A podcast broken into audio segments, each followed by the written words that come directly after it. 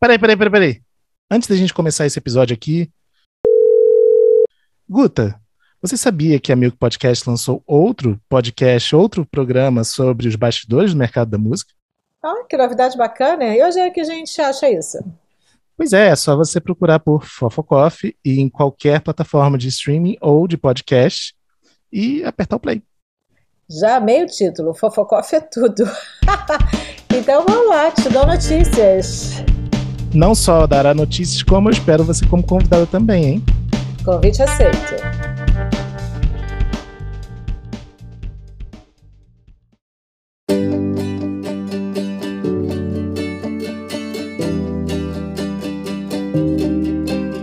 Bem-vindos a mais um episódio do FF, o um podcast de música e bastidores do mercado. Eu sou Fábio Silveira e no time titular de hoje temos Bruno Costa. Fala, Fábio. Beleza? Também Gruta Braga. E aí, Fábio?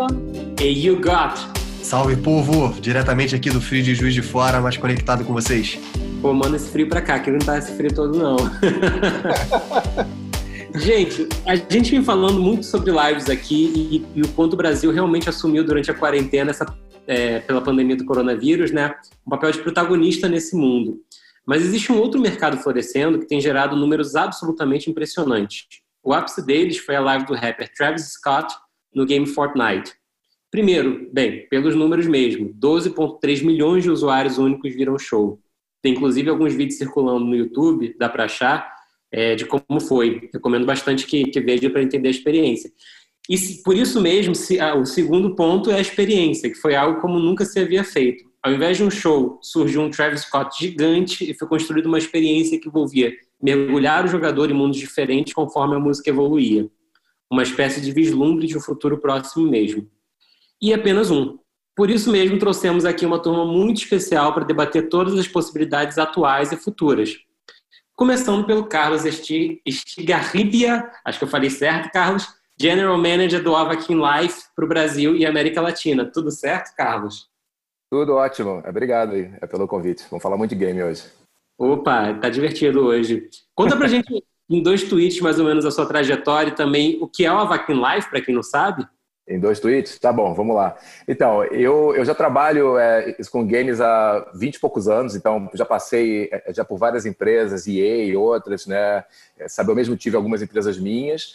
E o que eu faço hoje é, é basicamente isso que eu toco, é sabe esse game que é um é mundo que você entra cria o seu personagem e faz amigos, se diverte e agora é, vai nos shows, isso é também, né? Então é basicamente um super mundo aí, é virtual, né? Muito legal. Quantos usuários o Avakin Life tem no, no Brasil e no mundo? É, é legal de contar isso também claro. para A gente hoje tem é, aqui no Brasil 2 é, milhões e 100 tá, de é, players é, por mês e é, pelo mundo a gente está em oito e pouco. Então, mais ou menos um é quarto é da nossa base hoje é daqui, do Brasil. É o maior público do jogo. É, como eu estou um pouquinho fora da faixa etária do jogo, eu, eu juro que depois que eu tive a pré-entrevista aqui com o Carlos, eu fui lá jogar, fiz amizade com algumas pessoas online, me diverti um tanto. Mas dá para dizer que é uma espécie de The Sims diferente, né? É um, um tanto mais social é, e com um público-alvo bem interessante, né? Sim, é, o, o nosso público-alvo é, ele vai de 13, que é essa é a idade mínima né, do jogo. Então, está mais ou menos entre 15 até 28 anos, sabe, esse é o principal. Mas tem muita gente que vai até os 35, os 40, mas o grosso é esse. E é, é, meninas, né? É mais ou menos 75%. Esse é um outro dado é, é, legal, porque se você olha, sabe, hoje os jogos top todos, se você olha lá no Google Play, Apple, eles pois, geralmente são jogos que é para um outro público, né? Que é mais de, é, é, é mais de tiro, jogo de carro, luta, e é, a gente entra nesse outro lado, um jogo mais calmo, né? É, uma, é meio que uma experiência para quem quer ir lá e, e curtir um tempo ali. É, com os amigos ou com novos amigos e tudo. Então, esse é o nosso público-alvo, sim. Então, a gente aqui acho que está né, um pouco fora já, mas bastante gente joga. Não, e muito bacana que, são, que sejam meninas, né? Mulheres, a, a imensa maioria. Isso aí já, para mim, é uma, uma experiência bem interessante. É. E tem um dado, assim, porque é legal é, é falar que, assim, a gente tem meio que um tempo é, ela por dia, porque o pessoal usa, é, é, mais ou menos uma hora e dez, uma hora e vinte, tá? Não que eles joguem isso tudo é só de, é, assim, de uma tacada só, então a pessoa, sabe, entra cedo, né, joga, é, aí depois é, volta é mais à tarde e tudo, mas assim, as pessoas é, realmente vivem ali dentro e às vezes usam mais do que outros, do que outros apps, né? E de outras redes. Então, é, muita gente até acha que não joga, gente, acha que está lá, que é meio que uma rede, né? É, sim, social para se conversar e fazer amigos. Então, esse é um dado é legal, que o pessoal fica muito tempo mesmo. Muito legal. E por falar em experiência, né? É, houve uma experiência muito positiva com a Avakin Live, que a gente vai falar já já. E por isso mesmo, a gente também tem aqui com a gente o coordenador de novos negócios digitais e licenciamento internacional da Ação Livre, Gabriel Amaral. Tudo certo, Gabriel? Certo, Fábio. Beleza?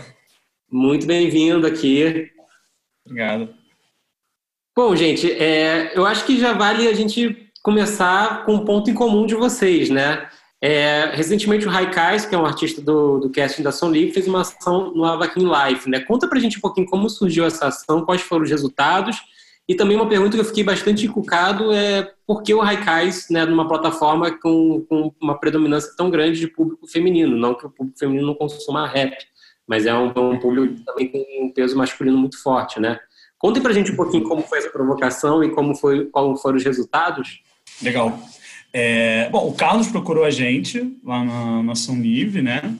É, querendo fazer, assim, para apresentar a, a, a, iniciativa da, do Avaquim de começar a fazer os shows e tal. E, e aí a gente começou uma conversa, é, isso foi meados do ano passado, sobre, enfim, a gente começou a conversa sobre quem poderia ser um, um, um artista nosso que, que poderia aproveitar essa oportunidade. Enfim, acho, de cara, é, já foi uma coisa que a gente achou muito interessante, é, não só pelos números que o Avaquim já tem, que são realmente muito legais, é, mas também por um posicionamento nosso, né? Como você apresentou, eu sou coordenador de novos negócios digitais, né? Então, é, o licenciamento de música para games é uma coisa que está totalmente no nosso radar há bastante tempo.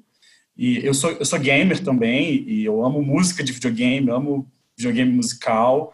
É, e para mim, pessoalmente, além da, do direcionamento mais corporativo, né? Sempre foi uma coisa muito interessante e, e, que eu acho que realmente tem tudo. Mas foi uma demanda que veio do Raikais mesmo também? Ou foi uma coisa que vocês quiseram, né, acharam, pô, acho que tem tudo a ver e faz é, todo Não, sentido. a gente.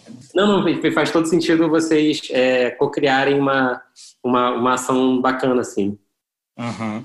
É, não, na verdade a gente levou para o Raikais essa, essa, essa oportunidade.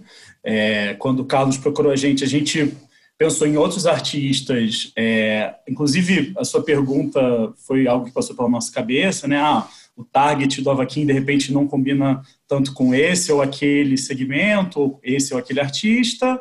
É, e a gente tinha até é, inicialmente planejado fazer com, com uma outra, um outro artista que, por questão de timing mesmo de lançamento, é, acabou que não, não fez sentido. E, e aí, conversando com o time de marketing da Ação Livre, é, o próprio a pessoa que cuida do marketing de, de, de Raikais e do rap que sugeriu, falou, olha, eles estão com um lançamento, eles têm um fit legal com a cultura gamer e, e, e, o público deles não é, não tem um viés tão masculino assim, a gente olhou os, os os números né, de, das redes, dos artistas e tudo mais, e, e fez total sentido. Tanto que foi um, um, um, super sucesso aí. A gente ainda não tem uma análise do impacto disso no, no volume de streams, etc., mas foi uma campanha super legal. Os, os artistas também ficaram super felizes com as entregas e, enfim, é, eu conto como um grande sucesso. Com certeza. E Carlos, conta pra gente um pouquinho como é que é a experiência, como é que é uma live dentro de um game, né? No caso do live. Claro. Acho que é, deve, deve dar um nó na cabeça de algumas pessoas. Aparece sim, o artista tocando, enfim, para quem está só nos ouvindo e não está vendo, é bacana de falar também. Claro. Então, é, bom, é, isso, cada jogo acaba que faz né, de, de um jeito, mas é, o que a gente faz, assim, é, é primeiro tem que se ligar que assim, é, a gente é um jogo, isso que é para celular, tá? Então, quando a gente pensa em quais experiências a gente está querendo dar, a gente pensa que é um público que joga muito, mas que está com atenção ali que eu não posso é, criar algo tipo um, meio que um show de 50 faixas, um show muito longo, porque o público não fica esse tempo todo, né? Eu falei que ele, é, na verdade, o, o, o, nosso público joga muito, é, mas em é, pequenos blocos, né? Sabe, ele entra e sai. Então, a gente, a gente fez alguns testes, né, ao longo de 2019, e aí agora a gente está com esse formato que é, a gente faz um show e, e com duas faixas, tá? E aí, é, assim, é, essas faixas podem ser faixas existentes, ou podem ser faixas novas. No caso deles, era uma faixa que já era meio que um hit deles, uma temática, e uma faixa que está nesse disco novo. Então, foi meio que um mix de uma faixa que já era hit e de uma faixa boa que eles também estão querendo ver se essa faixa vira um dos próximos hits. Então, é, a gente pega isso, é, é, meio que esses masters em alta, e bota num loop, e aí é, é a gente cria é, todos os personagens, tá? Então, é, a partir a, gente precisa só é, dessas faixas e aí é, a gente cria ela os personagens, é, é todas as roupas, é, o que eles dançam. A gente faz um palco que quando tem meio que um palco é, é, já que eles usam mais icônico, a gente usa aquilo. Então é, é um é processo longo, tá? É para fazer esse show. Leva mais ou menos um mês e meio, dois a produção. Então não é uma coisa que a gente pega e é, está pronto. E tem é, várias idas e vindas, porque a gente isso tudo que a gente faz, a gente manda antes para os artistas, né? respeita muito isso, de que eles se vejam lá e de que eles curtam. A gente quer é que os artistas amem aquilo ali como se fossem eles, porque na verdade são eles né, que estão que ali. Então, é, é, como é que, que é, faz? A gente, a, a gente bota esse show, né, essa, essa experiência, por dentro de um palco que tem é, é lá no jogo, e isso fica por 72 horas em loop, tá? E aí é por que isso? Porque é pelo nosso público. As pessoas, sabe, elas gostam muito de, de que elas, elas, elas não querem ir às 7 horas de um, de um sábado. Elas, elas querem ir, né? Isso quando elas podem.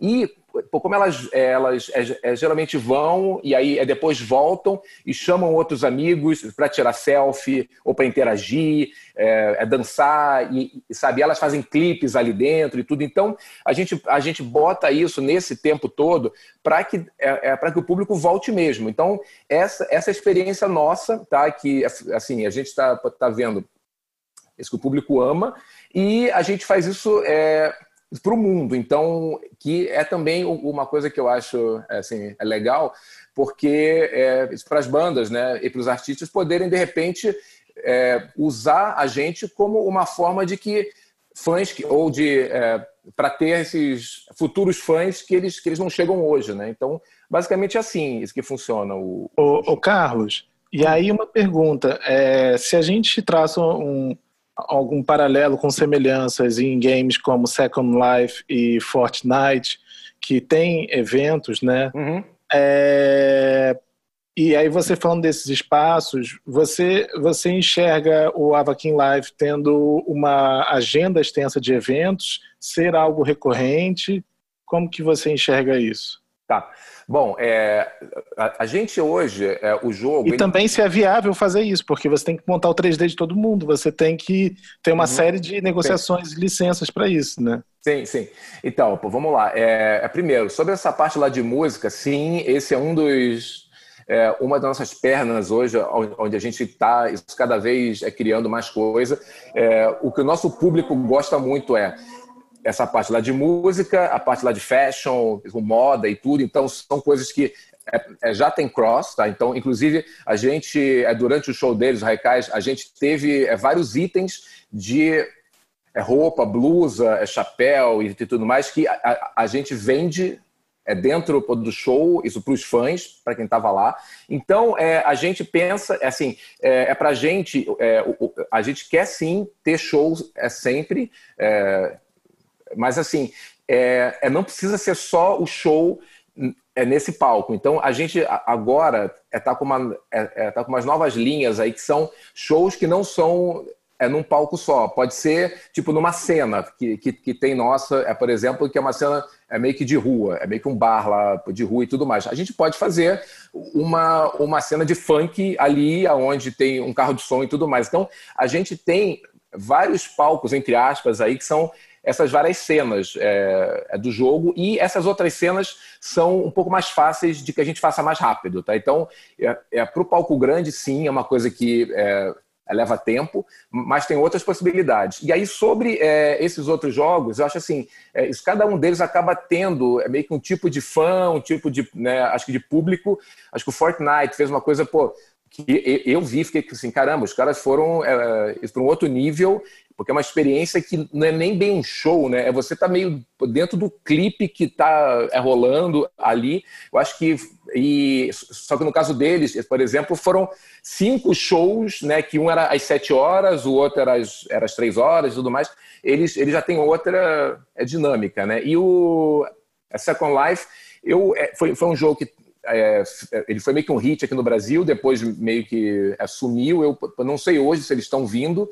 É, a única coisa que eu acho assim é que é, é, no caso deles, pelo, pelo menos o que era, era uma experiência aonde é, é se eu quisesse é, fazer um show, é, basta que eu pague, porque eu compre uma terra lá, uma ilha, e aí as pessoas fazem né, o que elas querem. Então, acaba tendo é, é muita coisa boa, mas tem muita coisa ruim também. E aí é, o público entra e você não sabe se aquele show foi um show que foi feito né, é, seguindo todas, é, assim, um show legal, ou se foi feito nas coxas. Né? Então, essa é uma diferença nossa. A gente filtra tudo e é, o que tem é no jogo, a gente que, que fez é, é licenciado, é legal, sabe? Então, é, essa é uma diferença nossa, mas tem muitas oportunidades, eu acho, tá? Em vários jogos, né?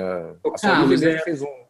Pensando, pensando, bastante nesse, nesse sentido, né, a gente vive um momento em que as pessoas cada vez mais encontram formas de customizar os jogos, né, em todos os sentidos. Vídeo uso do, de um que você já trabalhou e desenvolveu no Brasil, que é o The Sims, que é hum. usado por Raoni Girls in the House, um canal de YouTube maravilhoso, super divertido para a criação de, de uma série né, de ficção baseada em personagens da Sims. É, vídeo que a Diva Depressão, um dos maiores canais do YouTube no Brasil, está fazendo um reality baseado em The Sims agora. Né? É, e vídeo que aconteceu no caso do Fortnite com o Travis Scott, né? que foi, na verdade, uma outra customização de experiência que saiu, extrapolou, né? Construindo uma ilha e aí ele saía gigante naquela ilha e aquilo se transformava numa outra coisa. É, vocês no, no Avakin Life, vocês têm pensado e visto e têm trabalhado essas possibilidades de customização e de criação dessas experiências diferentes, assim? Não, sim. É, na verdade, é, a gente tem um é meio que um mantra lá que é de é, é criar o máximo de coisas é possíveis para os nossos fãs. Então, é, a gente lança é, coisa nova no jogo todas é, terças e sextas. É, lançamos hoje, agora, por mais coisa. Então, tem meio. A, a, gente já tem meio que um plano aí até setembro de novos itens, novas salas, novas é, é novas cenas, né? Então, isso já está, acho, no core né? é, é do jogo. É, é para esse mês mesmo, a gente está fazendo um mês que a gente tem meio que um sets para é, fazer filmes dentro do jogo. Então, é, as pessoas pegam um set que pode ser de filmes de é, mistério, filmes de terror e tudo mais, e, e, e aí os nossos é, fãs e jogadores, eles entram é nesses sets com os amigos e com as roupas que eles têm e com os props todos que eles, que eles compram, e eles gravam as próprias historinhas ali. Então a, a gente está é, é, cada vez mais dando essas ferramentas para os usuários irem é, é, também eles é, criando as próprias histórias dentro é, do jogo. E teve um, quer dizer, um não, tiveram vários até isso que eu vi, que fizeram coisas é, é lá no show que não era só ir para o show, eles é, criaram vídeos deles, é, é, como é que eles iriam isso para o show. Então, é, mostra, tipo, uma, uma das nossas fãs lá, o, o, ela, ela, se vestindo, é, é, provando roupa, ela falou, ai ah, meu Deus, eu quero ir no show, mas será que eu uso isso ou que eu uso isso? Aí ela é, se veste, aí depois ela sai, ela entra no carro dela, depois corta, ela já está é, no show, depois elas, aí aí depois acho que chegam outras amigas e depois mostram elas é, fora do show. Então, elas pô, criaram é, meio que uma historinha de como é que foi ir num show que elas, que elas nunca tinham ido e que talvez elas nem né, consigam, né, porque moram muito longe e tudo mais. Então, sim, a gente está.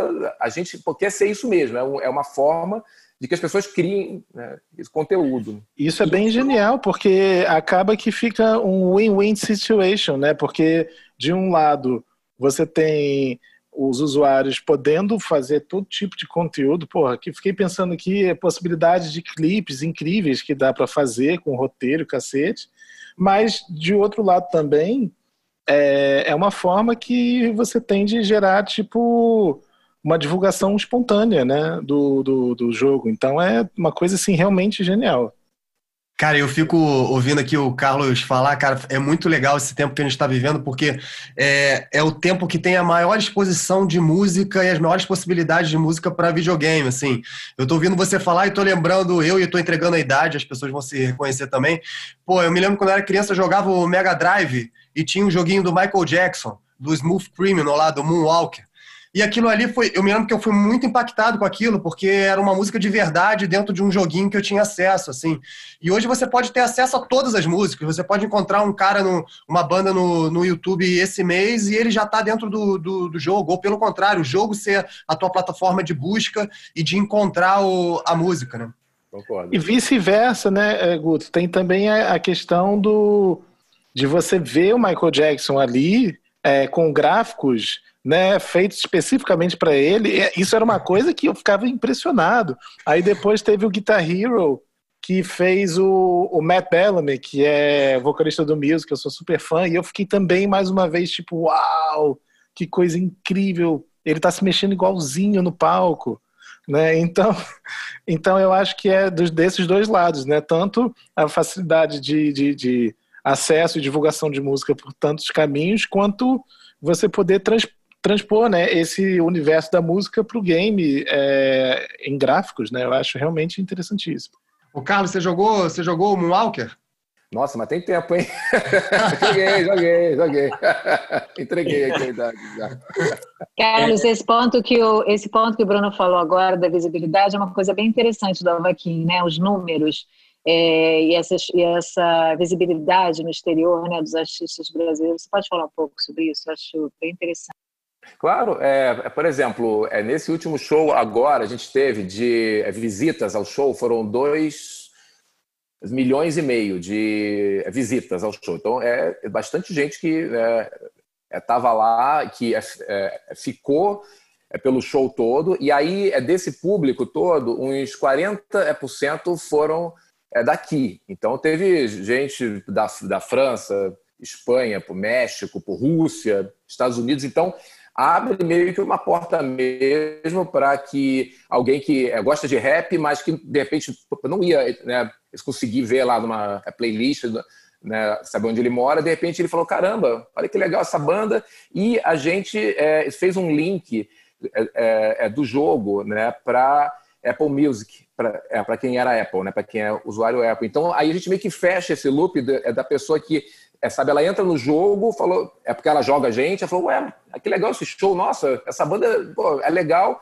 Ela já chega e clica ali, depois, e a gente manda ela é, já para Apple ou para um outro, caso seja né, o caso, e dali ela já conhece o, artista, então acho que é, é, legal. E, claro, é do lado deles, poxa, eles fizeram vários posts, né, é, dançaram junto lá, foi, foi muito é legal, e também veio muita gente deles que não conhecia, e que né, falava ela no post deles, nossa, sabe, esse jogo eu não conheço, é, mas eu vou. É só para te ver, né? É para vê-los lá. E depois colocava, nossa, eu fiquei horas o dia inteiro nesse show, não sei o quê. Então, é meio que, acho que uma, acho uma parceria no final, assim. Sabe? E várias gente... plataformas, né? Porque ainda teve a interação com o TikTok também, do Pedrinho, né? Dançando, foi o incrível. TikTok, essa, é, O TikTok é, é, é, tipo uma mídia, porque assim, é para esse nosso público, né? É, 15 anos, né, 15 a 20, sabe? Esse pessoal, eles estão é, todos lá. Então, a gente, sempre que, que faz coisa lá com música, a gente bota meio que um é, concurso lá de dança, e que é para esses shows, é, sabe, era tudo a ver. Então, a gente fez uma coisa que era é, o Pedro é, dançando, né, ele é no jogo. Aí ele fez um vídeo, é dele mesmo, Pedro Coelho, com esse é, é, carinha dele é, é dançando e é, perguntando isso para os fãs, né? É desafiando para ver quem que conseguia fazer uma dança mais legal do que a dele. E aí teve um monte de gente postando. Então, foi bem legal, assim. Essa foi, uma ação que a gente curtiu muito, assim, de ter, de ter feito. Né? Eu, tenho, eu, tenho, eu, tenho essa, eu tenho essa dúvida, pra, acho que tanto para o Carlos quanto para o Gabriel, né? No caso do Carlos, a, a minha questão é muito mais é, comportamental, né? O que que... É, se vocês medem, por que, que para um, um, um usuário do game, eu acho que no caso do Avakin Life é até um pouco mais fácil de entender, porque foi como você falou no início, ele não está preocupado em participar de Battle Royale ou de atirar em alguém, etc. Né? Ele está ali basicamente pelo, pelo lado social da coisa. É, mas o que, que leva ele a, a, querer aquela experiência de game compartilhada, né? É, desse, do, do, ponto de vista, né, obviamente, do, do usuário, né, do, do jogador, e a pergunta para o Gabriel, que pode, vir, pode responder logo na sequência, é, é qual, foi a, qual foi a impressão dos artistas da, da ação? Né? Como é que eles se sentiram com isso e o que, que abriu na cabeça deles de possibilidades? Né? Pode começar o Carlos, de repente. Tá.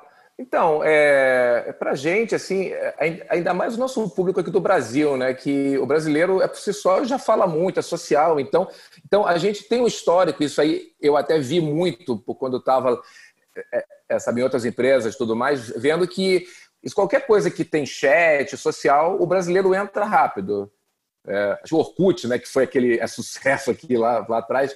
Então, a gente vê isso como uma forma até de que esse, de que esse público que, às vezes, é, é sabe onde ele mora, ele, ele não consegue é, sair muito, assim, obviamente hoje não, mas antes, né, assim, o pessoal é show, às vezes ele não consegue ir num show grande e tudo mais, não tem. Então, é, é, muita gente fala, nossa, essa é a primeira vez que eu, que eu fui num show. Então, eu acho que é o, o, o jogo, até porque ele cobre, acho que é, todas as classes aí é, sociais, a gente cobre acho que esses aparelhos todos, pode celular, até mesmo aqueles mais velhos. Então, é legal isso. Esse é um ponto. A gente está em todos os aparelhos. Então, mesmo que você tenha um é Samsung velho, um Motorola, não sei, aqueles aparelhos mais antigos, a gente roda. Então, eu acho que é, que é meio que um acesso até para que as pessoas é, falem né, com as outras e tudo mais. E é, a gente tem um é, trabalho forte também para que o jogo seja o, é, o mais amigável isso é, é possível. Então, a gente filtra tudo lá de bullying, é, sabe, essas coisas. Então, assim, a gente tenta fa fazer com que seja um é local aonde, de repente, uma pessoa um pouco mais tímida se sinta bem para se conversar. Então, então, acho que é por aí. É, bom, Fábio, respondendo essa pergunta sobre o ponto de vista do, do artista, né? É, sem querer falar por, por ninguém, mas eu vou, vou dizer o que eu, o que eu penso estando né, na gravadora, eu creio que assim, a coisa mais clara, mais óbvia é a, a, possibilidade de, ao mesmo tempo, ter uma nova superfície de contato com o público que, que, que o grupo já, já tem, né, a audiência que ele já tem. É, certamente tem, tem interseção com a audiência do, do Avaquim.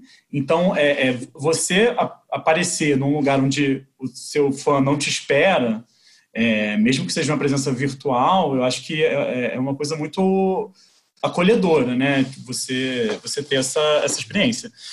É, ao mesmo tempo, é uma oportunidade de ter um, um, um contato de, com, com, um público novo que tem um, um fit com o público que, que o grupo já tem, né? Acho que esse, é, esse, é, esse lado de, de superfície de audiência é mais, mais claro de cara, mas acho que também tem uma, uma coisa é, relacionada ao próprio âmbito pessoal do artista, de, assim, um artista que gosta de games, ele gosta, vai gostar muito da ideia de estar representado num game. Qualquer pessoa que gosta de games gosta de fazer o seu avatar no Avakin. É, ou até, assim, outros jogos, né, que tem customização de personagem. Eu, assim, levanta a mão quem jogava The Sims só para fazer o personagem parava de jogar. Era o meu caso. É, né? é um clássico isso. Então, acho que essa coisa de você ver o seu avatar 3D virtual no mundo, e, e, e, no caso do artista, né, não foi nem você que fez, alguém pegou suas fotos, estudou o seu estilo e fez a parada, assim. É, eu senti muito... Até do, do, do, dessa representação é algo que a gente está muito mais acostumado do, com futebol, por exemplo, né? No, no Super. PES, no, no, FIFA, o jogador se vê ali representado e é algo que para o artista é. de música é relativamente novo, né? Exato, total. E, e, e, coloca até de uma certa forma, assim, não que esses patamares realmente existam, né? Mas existe patamares de celebridade. O, o, o jogador de futebol está muito lá em cima, né? É, porque realmente tem um impacto muito global o que um jogador faz num grande clube na Europa ou numa seleção é, nacional. Então, eu acho que se ver nesse mesmo espaço para um artista musical é muito legal. E, cara, comparando com o caso do Travis Scott, que tem um alcance maior, né, também por ser um jogo com um alcance maior e, e, e por ter é, um, alcance global e potencial também maior por ser um artista americano, né, a gente sabe como é que isso funciona. É, cara, o, o, Travis Scott está literalmente gigante no Fortnite, né? E isso para o artista, é, eu te, imagino que seja seja muito bom. É, e aí eu acho que tem também uma coisa até do que, do que a gente estava conversando antes sobre é, ah, a música do Mega Drive, né, o jogo do Michael Jackson e tal. Que, pô, eu lembro quando era moleque e fui jogar Need for Speed, Most Wanted, que foi o primeiro jogo que tinha uma playlist pra você ouvir, sabe? Cara, isso foi uma coisa mágica. E aí tinha algumas das minhas bandas favoritas da época, o molecão com 16 anos de idade, sabe, jogando jogo de corrida e ouvindo as músicas que eu queria estar ouvindo mesmo. Eu lembro é... muito bem. Eu lembro quando o Xbox, por exemplo, o Xbox One, permitia que a gente ripasse música do CD para a memória dele e usasse ao invés da trilha sonora do game. Foi tipo uma GTA também. GTA oh, tinha GTA. isso. Agora, o que é interessante disso é o ponto de vista comportamental, né? Porque é, eu fiquei, a minha primeira experiência com a Avakin Life, trazendo aqui a minha experiência é, como usuário ali em primeira mão, foi do tipo, tá, mas como é que eu acho pontos em comuns com essas pessoas que eu entrei aqui nessa discoteca e começo a, a falar com eles. E música é um ponto que une, né? É muito mais fácil eu chegar é, e bater papo com alguém falando, pô, você, você curte aquele ali? Eu também curto. Sensacional, né? Então tem um ponto aí de usar a música também como uma, um fator de união, né? Possível. Não sei se já chegaram a estudar isso, Carlos, ou se, é, você tem esse enfoque também, né? No, Não, na... tem, tem sim. É, isso com certeza, assim, é, assim, a gente quer que as pessoas que elas é, é façam é, é, é novos amigos e tudo e inclusive essa parte lá de música foi começou pelos usuários mesmo que falavam pô a gente queria é, show, queria. Então, assim, a gente usa música, a, a, parte lá de moda, a gente usa bem também, que aí é, é você vê é, o jeito que a pessoa, sabe, ela se veste, tudo também chama lá para um papo. A gente fala, olha, que legal essa camisa, que legal essa, sabe, essa roupa. E é, a, a, gente agora está é, fazendo festas é, no jogo. Então, agora, é sexta-feira, vai ter uma festa acho, de rock. É, na outra é esse reggaeton, depois vai ter outro. Então, a gente está tá, tá fazendo meio com temas, que, que, que aí são é, é, coisas um pouco mais fáceis para que a gente faça lá com música, mas, mas, mas, não é show, é mais uma festa, é DJ party, né? Então tem lá e a gente toca as músicas e a gente nota que o pessoal que é, vai na festa rock gosta de rock, então sim, a gente está usando música de várias formas no jogo para conectar, né? Com certeza. Com certeza. E, Gabriel, vocês também tiveram a experiência recente da Lesha, né, no, no Just Dance. É... Como é que você enxerga? Porque, assim, a gente vem de um período de muitos anos é, do Just Dance, do Guitar Hero, todos esses, né? Incorporando música e isso sendo super importante no marketing do, do artista até global. É, como é que você, enxerga, você enxergou essa ação no, no, contexto de hoje, assim? O que, que é, a Leste estar no Just Dance trouxe de diferente, além do fato dela ser jogada e a música dela ser tocada e conhecida por, por milhões de, de usuários? É, é, mais, é mais no sentido de a perspectiva da experiência do Just Dance, né, é, que é um, uhum. um game que está há um tempo aí, e a Alexa teve recentemente uma música, né? É, uhum. Só depois do carnaval. Isso, como é, que, como é que muda a experiência olhando hoje, né, o Just Dance, como uma plataforma que permite as pessoas dançarem aquela música, é, uhum. não necessariamente como uma experiência de social, tal como é isso, né? Vocês conseguem separar a forma de enxergar é, a ação e como isso impacta? Uhum. Bom, eu acho que do nosso ponto de vista como gravador, assim, e, enfim, é, do meu ponto de vista como uma pessoa que trabalha na gravadora, é, eu acho que, que é interessante a coisa da relação da dança com a música, né? Assim, os produtos é, tradicionais de, de música, e aí eu estou falando de né, streaming de música por assinatura ou, ou, ou, ou é, vídeo no YouTube ou até né, os formatos mais antigos, eles são a música totalmente separada de, de coreografia, a não ser quando você vai para o campo de vídeo, e aí você tem a, a, a o, o, canais de coreografia, por exemplo, tem canal de estúdio de dança que faz coreografia de música, é, e essas coisas também entram como receita, audiência e, e comportamento é, novos, né? Que são coisas que não, não eram possíveis antes dessa era YouTube e tal. Eu acho que o Just Dance leva isso para um. Não só o Just Dance, mas um, um jogo, jogos rítmicos e tal levam isso para uma nova, um novo patamar de relação com a música, né? Eu, eu, eu sei, eu joguei muito Guitar Hero e Rock Band quando era moleque e sempre gostei muito. Já joguei um bocado de Just Dance também, apesar de não ter tanta habilidade assim para dançar. É, mas acho que traz uma, uma camada de, de relacionamento do, do fã com a música que não era possível e não existia antes, a não ser que fosse, sei lá, fazendo uma aula de zumba na academia, beleza, você vai aprender coreografia, você vai ter uma relação com a música ali ressignificada pelo, pela atividade que você está fazendo, mas eu acho que quando a gente vai, vai para o videogame, isso né, acontece em, em, grande escala, é, e, e, é claro que assim, o fato da Leste, da música da Leste representar o, o, o Brasil no Just Dance é uma coisa que que para a gente significa muito em termos de, inclusive, de construção, de marca, de artista, num âmbito maior do que, num âmbito de território maior do que o Brasil, né? Com certeza. E pensar que, que na verdade, a gente está enxergando esse mercado se constituindo agora, né? Uma pequena provocação para o Carlos, se você ficar à vontade também, Gabriel, de, de, de fazer, é que novos caminhos e vocês acham que estão vindo por aí ou que desenvolvimentos e exemplos bacanas vocês têm visto é, que vocês acham que de fato são passos seguintes? O Travis Scott a gente já citou aqui, realmente eu acho que foi um, uma. Um, provavelmente existiam iniciativas parecidas em experimentações, mas foi algo com uma escala tão global e tão forte que eu sinto que realmente vai mudar muita coisa é, daqui para frente no que pode ser essa relação. Se o Carlos pudesse fazer um exercício breve de futurologia baseado nos seus nessas décadas desse mercado aí, já vendo muita coisa acontecendo, que caminhos você acha que, ou que você gostaria também é, que, que fossem trilhados aí para essa relação?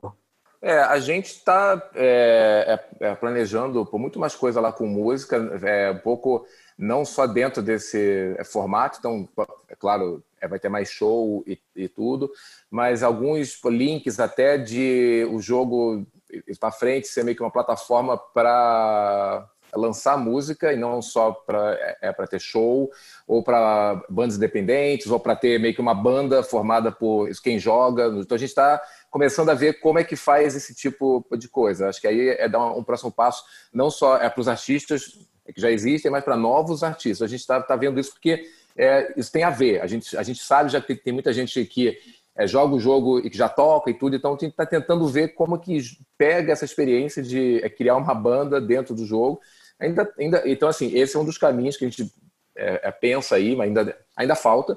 É, acho que o Fortnite deve vir com várias outras experiências mais malucas ainda. Acho que eles têm tudo para é, para fazer isso. E, e, o que a gente quer muito mesmo é acho que fazer é mais coisa com a música e acho que, e fashion, moda, né? Que é o que a gente vê aqui para então acho que, que tem muito a ver. Por, cada vez mais que a gente fala ela com as bandas e tudo, isso, todas elas têm uma moda própria, ou, ou que eles não criam, ou que eles usam. Então a gente está tentando ver como é que junta isso de um é desfile no jogo com uma banda que toca, e aí a, é marca tal, é, é, faz um lançamento. Então a gente está indo para coisas aonde é, vai ter mais cross ainda entre, entre outras áreas. Esse é o caminho nosso do Avaquinha, assim. Então. Legal. É, cara, eu acho interessante esse, esse fator social, né, da, o, a música no game social. é que é muito diferente. É, eu estava pensando aqui enquanto estava falando e com a pergunta do Fábio é, de, de, algumas experiências de música que eu achei muito interessantes recentemente, é, desde tipo da simples ideia de ter música assim super bem produzida num videogame, que era uma coisa que 15 anos atrás não, não acontecia, né? Então, acho que de cara isso, é, sei lá, eu sou muito fã de videogame japonês. É, cara, jogo japonês com trilha de jazz japonês, que é assim incrível, é uma parada sensacional. Persona 5 pro, pro PlayStation é, é um exemplo disso. Então, assim, só de cara qualidade da música e da produção dessa música. É, aí eu acho que tem um fator que é da, da música como um instrumento narrativo, da mesma forma que você tem em cinema, é, audiovisual em geral, né? Aí eu, eu, citaria um exemplo, por exemplo, eu citaria o exemplo do Death Stranding, do... do caraca, esqueci o nome do... Do, do, criador, mas enfim, é, do cara que criou Metal Gear Solid e tal, que é um jogo que Kojima. tem Kojima, isso. É um jogo que tem é, trilha própria e trilha licenciada, e inclusive trouxe bandas tipo Bring Me the Horizon é, para fazer, criar, compor músicas para o jogo. É um jogo totalmente cinematográfico e tudo mais, então ele tem uma pegada musical que lembra cinema. É, e aí, isso tudo ainda é música como conteúdo, né? E eu acho que tem a, a história também da música como interface, música como é, é, dinâmica de jogo. E aí a gente fala de Guitar Hero, Rock Band, etc., que são jogos onde o seu entendimento da música e a sua habilidade de reproduzir, e próprio Just Dance, né? No caso, não é como se estivesse tocando música, mas é a sua habilidade de dançar na frente do, do aparelho. É... E aí eu acho que tem uns, uns, cenários interessantes, tipo Sayonara Wild Hearts, que é um jogo indie uh, recente, que é um jogo de é um rhythm game, né? Um jogo de ritmo, ele tem música e o jogo é parte da música, a música é parte do jogo, não tem como dissociar uma coisa da outra. É, e aí o, o, último exemplo que eu daria é o é, Crypt of the Necrodancer, que é um jogo também de ritmo que mistura um monte de gênero diferente de videogame com, com música e, e ritmo e é muito legal. Fábio, antes de você levar para o Aperto Play, pedir permissão aqui para largar um pouquinho o papo, aproveitar que é a primeira vez que a gente está abordando o tema videogame aqui no, no podcast, e aí é uma pergunta para os nossos dois convidados, acho que os dois vão ter estão em posições diferentes nisso, assim, um como um provedor, outro como um cliente, assim. Mas pegando o que o, que o Gabriel falou sobre soundtracks e tal, e a nossa audiência é muito formada por artistas, compositores, é, intérpretes, produtores. Como é que essa galera faz a música chegar até vocês, assim, até o videogame, assim, aí? Como é que e aí a visão também de quem é um, uma gravadora que, que tem os caminhos para colocar essas músicas aí para estourar no videogame? Como é que é o acesso? Como é que são os canais? Pode ir, Gabriel. É, valeu. Eu, eu ia só, na verdade, eu, a minha resposta é bem rápida até. Eu acho que a gente está entendendo isso ainda. Acho que não tem ainda um caminho muito claro. Acho que para quem trabalha com games e está buscando música para ativar no game, talvez seja mais fácil até do que o contrário. É, mas acho também que é uma questão até de hábito de mercado. Assim, a gente está muito acostumado a falar de playlist. Playlist é um assunto natural no mercado de música. Fala de videogame não é. E, e, porque é uma coisa que nem todo mundo se interessa pessoalmente. Né? Mas quem se interessa pessoalmente por videogame na indústria da música olha para qualquer oportunidade em gaming e, e, acha incrível, acha muito legal, porque a gente sabe, e, e sem ser é, super. É, sei lá, cara, tem muito dinheiro na indústria do videogame, sabe? Não, dá para não pensar nesse fator. A indústria do videogame é, gera mais dinheiro anualmente do que a indústria da música, mais a indústria do cinema, mais a indústria de publicação de livros. Então, assim, é, alguma coisa está sendo feita muito certo nessa indústria. Né? Tem problemas, tem coisas para se criticar, a cultura de, de bro gamer, né? aquela cultura super machista que, que acontece em alguns momentos, em alguns lugares, mas, assim, é, muita coisa está sendo feita certo porque as pessoas estão pagando caro por videogame, porque elas gostam muito. Então, estar tá perto desse ambiente, entender né, o valor do, do game como indústria e, e, e, abrir mão dos preconceitos né, que, que muita gente, às vezes mais velha, às vezes gente muito mais nova também tem esses preconceitos, né, de achar que game é coisa de, de criança ou que é uma coisa boba, e não é. É, é, do nosso lado, assim, quer dizer, como que a gente faz. É, até hoje, assim, tô mais, assim, eu é, é falando com as pessoas, com gravadoras, labels e tudo mais. Então, a gente vai, é, mostra o que, que, é o jogo, é, como é que se monetiza nisso, que é um, que é um assunto que eu acho Assim, a gente, obviamente, é um é canal, é, é para que os artistas né, exponham o, o, que eles têm, mas eles são monetizados, isso também. Então, é importante colocar, para deixar isso claro, que quando a gente vende alguma coisa no show, é, a gente é, é, é, dá uma boa parte disso para os artistas. Se a gente conseguir uma, uma cota de alguém que patrocine o show ou faça uma experiência dentro do show, isso também. Então, a gente está é, aqui exatamente é para que a cadeia toda aí também ganhe, tá? É, é importante é, se colocar. E, é, é, assim, hoje eu tô correndo, né, sabe, é, falando com todo mundo. A gente está é, é, super aberto também para quem quiser falar com a gente. Cara, a gente está super afim e não precisa ser um mega artista. Não, assim, o que a gente quer é exatamente quem já tem uma presença nas redes, então já fala é, é, é, esse público e isso quer fazer junto. É na forma de, pô, a gente faz isso, então é posta junto e coloca. Então, assim, é, é, não importa se você está com uma base ainda não, não muito grande, tudo, tudo bem. A gente quer é, música boa e para o nosso público. E se for isso, a gente pode ser que talvez não seja no super palco, porque é demora muito tempo e tudo, é, é mas tem várias outras coisas dentro do jogo. Então, é, o canal está é, aberto aí, Guto. Quem, quem quiser pode me contatar aí que a gente explica e conversa. Muito bom. E eu fiquei pensando, eu estava escutando o Gabriel falando da, da, das oportunidades de games, eu fiquei desesperado aqui tentando lembrar de um jogo dos mesmos criadores, eu acho, do Persona, que é o Catherine, que eu adorava jogar. Ah, muito bom, hein? É, tem a versão nova agora, hein, que lançou. Então, e aí eu fiquei pensando no quanto aquele jogo me, me trouxe uma experiência de game pela música absolutamente genial, misturando ali um, um, alguns ritmos de jazz com, enfim, com o storytelling dele. Como a gente ainda tem espaço para explorar isso, né? Além de todas as inovações que a gente falou aqui. É, eu acho que se o mercado da música colocasse um pé com mais força no mercado de games, de repente as parcerias poderiam ser ainda mais frutíferas criativamente, né? Eu vi também alguns vídeos do PS5, a, definição de imagem absurda, eu acho que a gente tem um potencial incrível. É, falando um pouco sobre o que o Igor uh, queria saber, como é que a música chega né, para as indústrias, é, ou para a indústria de videogame nesse caso, é, existe a figura do Music Supervisor. Aqui no Brasil ela não é muito conhecida, nós temos alguns conhecidos, mas lá fora isso é muito mais forte.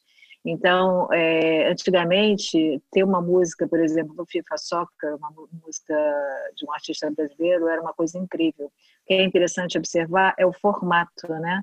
O formato do, do que hoje o Avaquim faz, o que o Fortnite faz é um formato completamente diferente, porque não é uma coisa que vai ficar para sempre naquele game. São ações, é como se fosse um streaming dentro do game, né? E é incrível, porque até o modelo de negócio ainda é uma área cinzenta de uso, porque para o artista está meio resolvido, né? Um cut do, da, da receita. Não vamos. Mas para parte vamos, autoral. Não vamos abrir o autoral aqui, senão vai render outro programa. Não, não, não. Só estou falando como é que as coisas, como é que as coisas acontecem, assim, que você tem uma, uma tecnologia e depois. É, é, depois é que é resolvido como é que faz a parte de remuneração para autores, principalmente, né, que é o último da, da cadeia, acaba sendo último né, pensado nessa cadeia toda. Então, porque quando você fala de composição para games, você está falando basicamente de compositor, que faz trilhas para game, né? E, e, e, aí tem um, tem um degrau extra de dificuldade que é nem toda ação é exatamente igual a outra. Então, é um trabalho de explicar, talvez ainda mais complexo do que o trabalho de explicar e, e licenciar, que é o trabalho da publicidade, né? Porque não é que você explica uma coisa que é nova sem você mostrar como é aquela coisa nova, né? É Isso. E agora com essa história da pandemia, quer dizer, o amanhã não vai ser mais como era antigamente. Então, cada vez mais as pessoas vão estar em casa, vão estar nos games, né, é, com novas experiências. Eu acho incrível.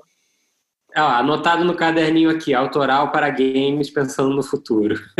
Aí, no episódio. E toda a parte de monetização também. Isso. Sensacional. Bora para perto do play, pessoal. Pois bem, gente, aperto play. Esse aperto play que podia inclusive ser um aperto play de, de jogos de videogame, mas eu não vou tentar inovar muito não, porque o Gabriel já deu o que ele joga, tem certeza que o Carlos joga muita coisa.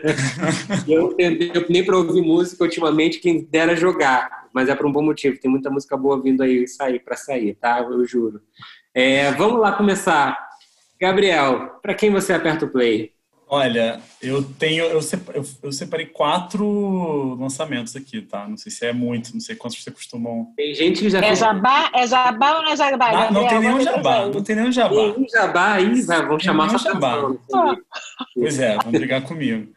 Mas. Ó, a primeira coisa que eu notei é Arlo Parks, é uma cantora inglesa, lançou um, um, um single de duas faixas agora novo chamado Black Dog que eu recomendo muito. É um, é um R&B moderno, sabe? Uma garota nova, deve ter vinte e poucos anos e, enfim, tá bombando muito no meu, no meu, no meu play. Não sei se tá bombando no, em algum outro lugar. Tem o disco novo da Anna Birch, que é uma, uma cantora indie americana, que eu gosto muito, lançou um disco muito bom agora chamado If If You're Dreaming. É, tem o lançamento do Converge, que é uma banda de metal americana dos anos 90, 80, 90, que eu amo. Eles lançaram agora um, um single de meia hora chamado Endless Arrow, que parece um, um ambiente assim meio surrealista, sonoro, uma coisa meio Brian Eno, só que bem bem metal, bom para quem é metaleiro e gosta de meditar, tipo eu. E. e não, isso existe, tá? Essa interseção existe, eu juro. Não, e bom, mais de uma pessoa. Você, você medita com metal, ouvindo metal? não, não normalmente. Eu só gosto das duas coisas de forma independente. Eventualmente, dá para juntar numa coisa só. E aí é muito bom. Me vi essa faixa aí que eu fiquei curiosa. Eu gosto Vou mandar para vocês os links. Que mashup é esse? E... Oi? Que mashup é esse? Pois é, eu juro que vai. Ó, eu vou mandar para vocês, vocês avaliam depois. E por último, eu estou ouvindo muito um disco do, do cara que é beatmaker, trabalhou muito com Anderson Paak, que é o Knowledge. Ele usa um X no lugar do O no nome dele. Lançou, acho que mês passado, retrasado, um álbum chamado 1988, que incidentalmente é o ano em que eu nasci. E descasso um álbum realmente incrível de beat, tem participação do Anderson Paak, tem participação de outros artistas fodas, enfim, comendo. Muito bom. Carlos, para quem você aperta o play? Vamos lá. Então, é, bom, eu agora realmente estou com muita música, né? É, é por causa dos shows e, e, e, tudo, mas o que eu tenho escutado por bastante, uma é a, é, é a Agnes Nunes, que eu conhecia já de, de lives que ela fazia e tudo mais. É, consegui até ir no show dela, isso quando teve aqui no é, Rio, então foi, eu acho ótimo, assim, é, acho que é, ela vai ser uma, é, já é, mas acho que é, vai ser uma das grandes aí cantoras, então recomendo muito. e tô vendo alguns, não meio que uns é, duetos, né, que estão é, rolando muito também é, é, lá nas redes. Então, recomendo muito os da Mônica é Salmazo, que eu estou achando que está fazendo um, um, trabalho lindo aí, isso que ela grava e depois alguém grava junto e depois edita e coloca e gente, todo dia tem algo, ela posta no projeto que ela chama é, Oi de Casas, é, na conta dela tem Instagram, tá, tem, tá muito legal, estou é, é, curtindo muito.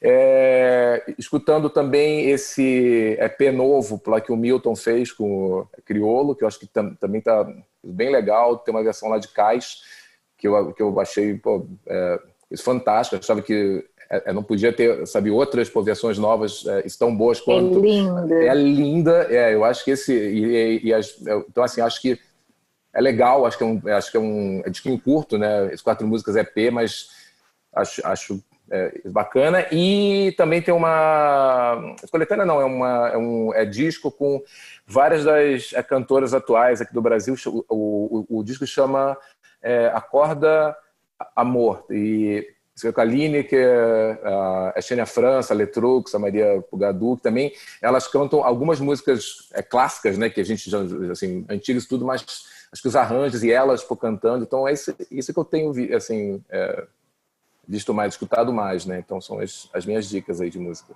Sou brasileiro, né, é, é isso. Muito bom. Dá uma compensada, né? Eu só falei coisa é. gringa. É, total. para levar para o indie de novo, Bruno, para quem você aperta o play hoje? Só queria falar, Fábio, que você tem que entregar a sua carteirinha de indie para o Gabriel agora, né? Porque depois desse. O Gabriel tirou, né, tirou, tirou onda aqui. Indie total, cara. Não, seguinte, ó, eu vou esticar um pouco interpretações de Aperto Play novamente. Vou começar pela parte é, 100% musical, que é Highly Suspect. Lançou o primeiro single esse ano, para quem não conhece, é uma banda americana de rock. E esse single, é, na contramão de tudo que eles estavam fazendo, é basicamente voz e violão, o que dá um contraste muito bacana com, com a voz bem, bem roqueira é, do vocalista é, Los Hermanos ao vivo, que eu fiquei emocionado ouvindo, porque eu estava nesse show e ele parece ter sido muito pouco editado, então, tipo, é realmente aquela sensação de que, de que você está lá ouvindo e sempre emocionante. Mas eu vou esticar agora as interpretações do Aperto Play, porque eu vou dar duas, dois Aperto Plays para games. Um sobre a ah, trilha vai, sonora. Vai. uma trilha sonora de de um jogo que, caraca, é, eu gosto mais da trilha do que do próprio jogo. E aí eu vou cavar um pouquinho. O jogo é do final dos anos 90.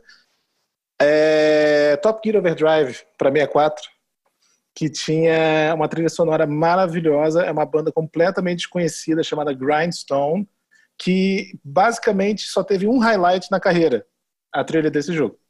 Mas, mas não é menos incrível por causa disso. Se fosse hoje em dia, essa banda ia ser enorme. É o que a gente aprendeu com o podcast de hoje, né? Exatamente, exatamente. E o aperto play literalmente de jogo é que eu acabei de zerar o Zelda Breath of the Wild para Nintendo Switch. Maravilhoso. E Nossa. top 3 jogos da minha vida, fácil. E uma breve menção ao dólar, que quando começou. Não tá ajudando, né? Na Nintendo eShop tá, o negócio tá complicado, cara.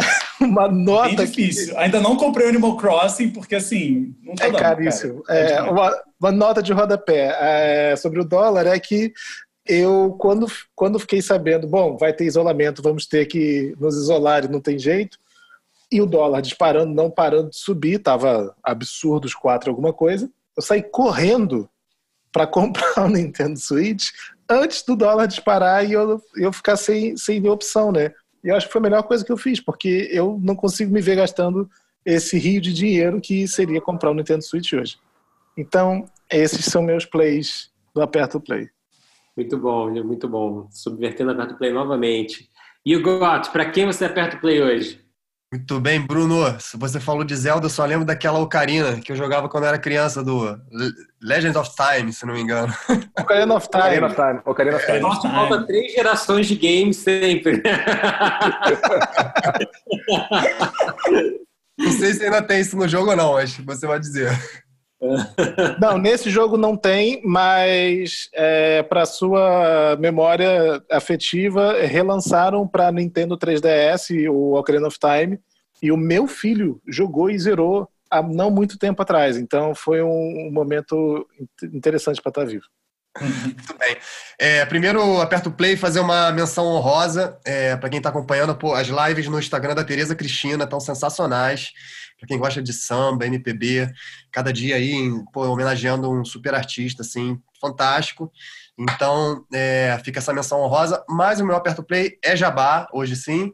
É, descarado, vou falar do EP da Juliette, que foi uma artista que eu gravei há um ano atrás e que soltou agora na quarentena o EP. É, o EP De Onde Vim, muito legal. Mistura funk, mistura rap, mistura a cena Vogue que ela, que ela faz parte. Então, Juliette. E aí eu alargo também e pergunto aí para o Fábio, para o Bruno, é, se vocês têm a mesma, mesma percepção, assim, quando começou a quarentena, apareceu, pelo menos os artistas que eu estava falando, todo mundo assim com medo de lançar e será que o que a gente faz agora? Para, mas parece que já passou um tempo e agora todo mundo entrou numa roda de, poxa, vamos soltar e, e quero lançar. Por exemplo, essa artista Juliette ficou com um EP é, já pronto, um tempão para soltar, e agora resolveu fazer assim. Eu tô. Como é que vocês estão vendo isso? Olha, eu diria que tem tanto lançamento que se algum dia alguém apertar o play de um, de um artista de rock e tocar um, um samba, pode ter certeza que fui eu que errei, porque é, é tanto lançamento que eu já não sei mais o que, que é o que. Mentira, eu, gente. Eu acho que se pá, o Gabriel talvez saiba até dizer melhor, mas assim, o que eu tô é, vendo. Só vou para dizer isso. O que eu tô vendo, cara, é que é, tudo bem a galera está mantendo um monte de lançamentos. Eu, eu sei de vários artistas que estão guardando o álbum, guardando coisas mais importantes, faixas prioritárias, mas eu também estou vendo, sendo muito sincero, a maior quantidade de remixes já lançada na história, assim, em um curto uhum. período de tempo. Isso eu estou vendo é, muito. Eu acho que tem, tem vários casos diferentes, né? Depende de quanto conteúdo o artista tinha já na mão quando entrou em quarentena. Então, acho que o artista que estava é, se preparando para começar a gravar alguma coisa, foi pego muito desprevenido. Né? De repente é esse caso aí que está tá lançando remix a rodo. É, acho que quem tinha muito conteúdo e, e programado já, ou sei lá, tem um, um, um contrato com gravadora grande e tal, é, tem mais oportunidade de ser criativo, de, de, fazer coisas ainda muito legais durante a quarentena, né? Mas também tem, sei lá, o caso do Baco, que, que fez tudo fez tudo na quarentena, né? Compôs, gravou, lançou e, e, e foi um, um puta sucesso. Tudo bem que foi o Baco fazendo, né? Nem todo mundo vai fazer a mesma coisa e ter o mesmo sucesso.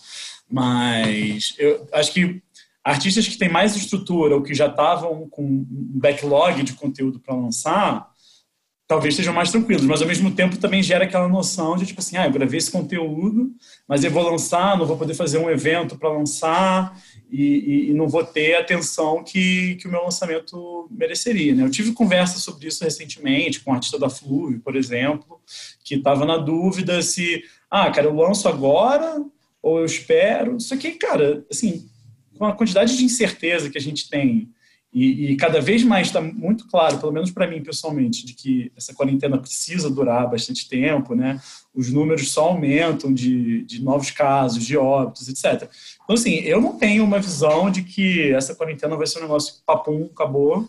É, então, eu acho que, é, a princípio, sim, tem que não é que tem que manter a agenda de lançamento, mas acho que esperar para lançar depois é uma ideia que muita gente vai ter, e, e, na hora que for acontecer, ou vai ter muita gente lançando, é, ou, sei lá, não, não, acho que, entendeu? Vai ser.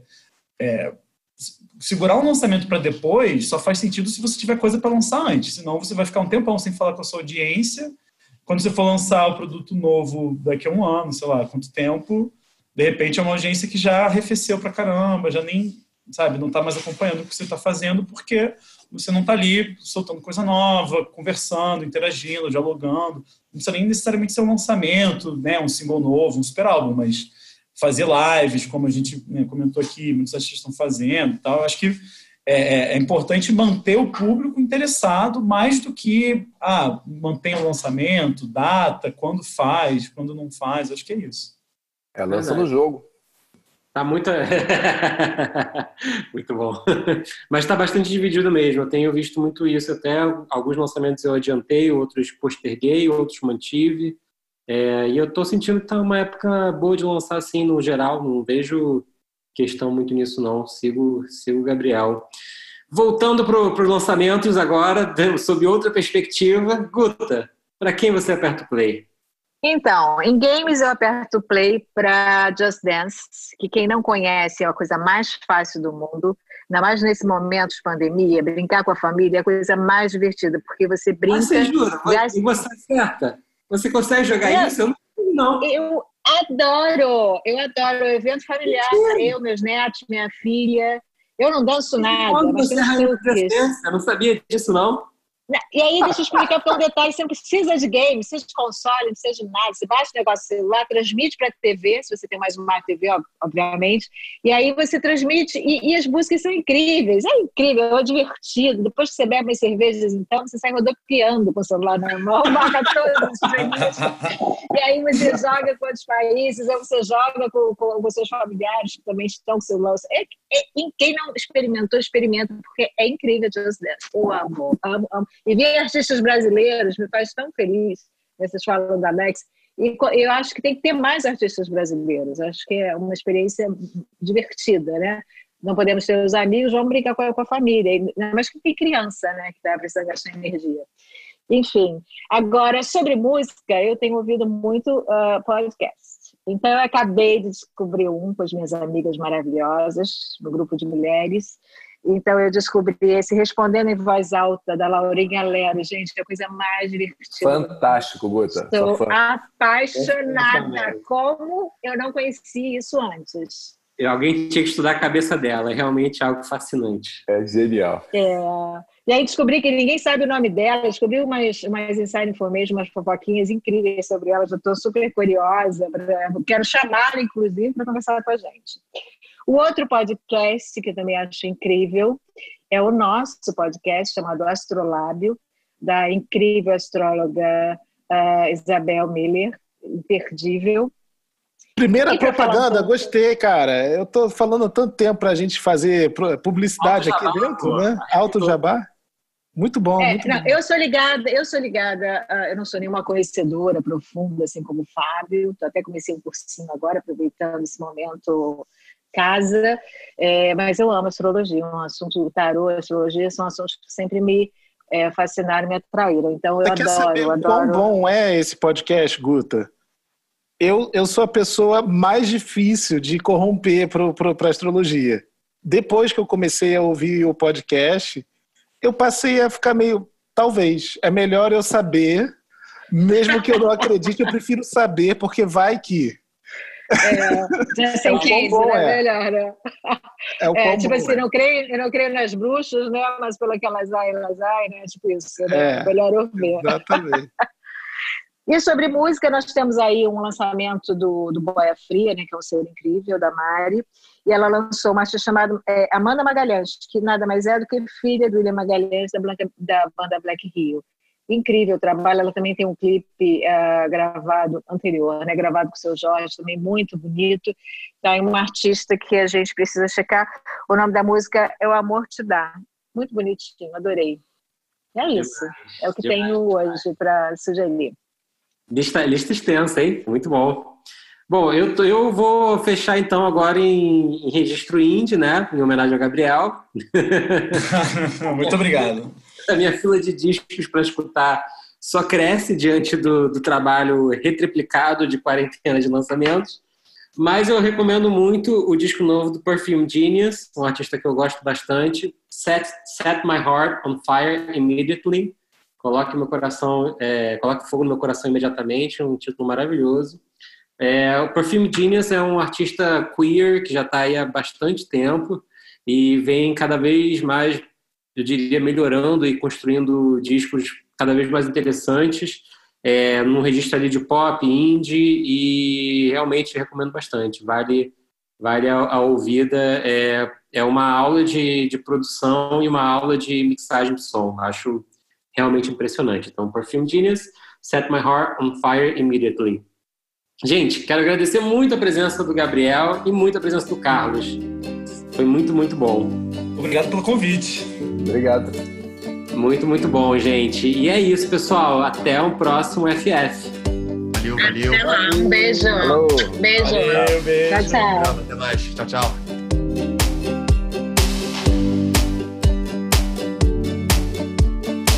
O FF Podcast é uma parceria entre a Milk, o Tem Magística Amigos, o Música Copyright Tecnologia e o You Got Studio. O editor-chefe é Fábio Silveira e a produção é de Fábio Silveira, You Got, Guta Braga e Bruno Costa. A captação de áudio e a finalização são feitas por You Got no You Got Studio, no Rio de Janeiro. A trilha sonora é de You Got, Suliano e Bian. Até a próxima!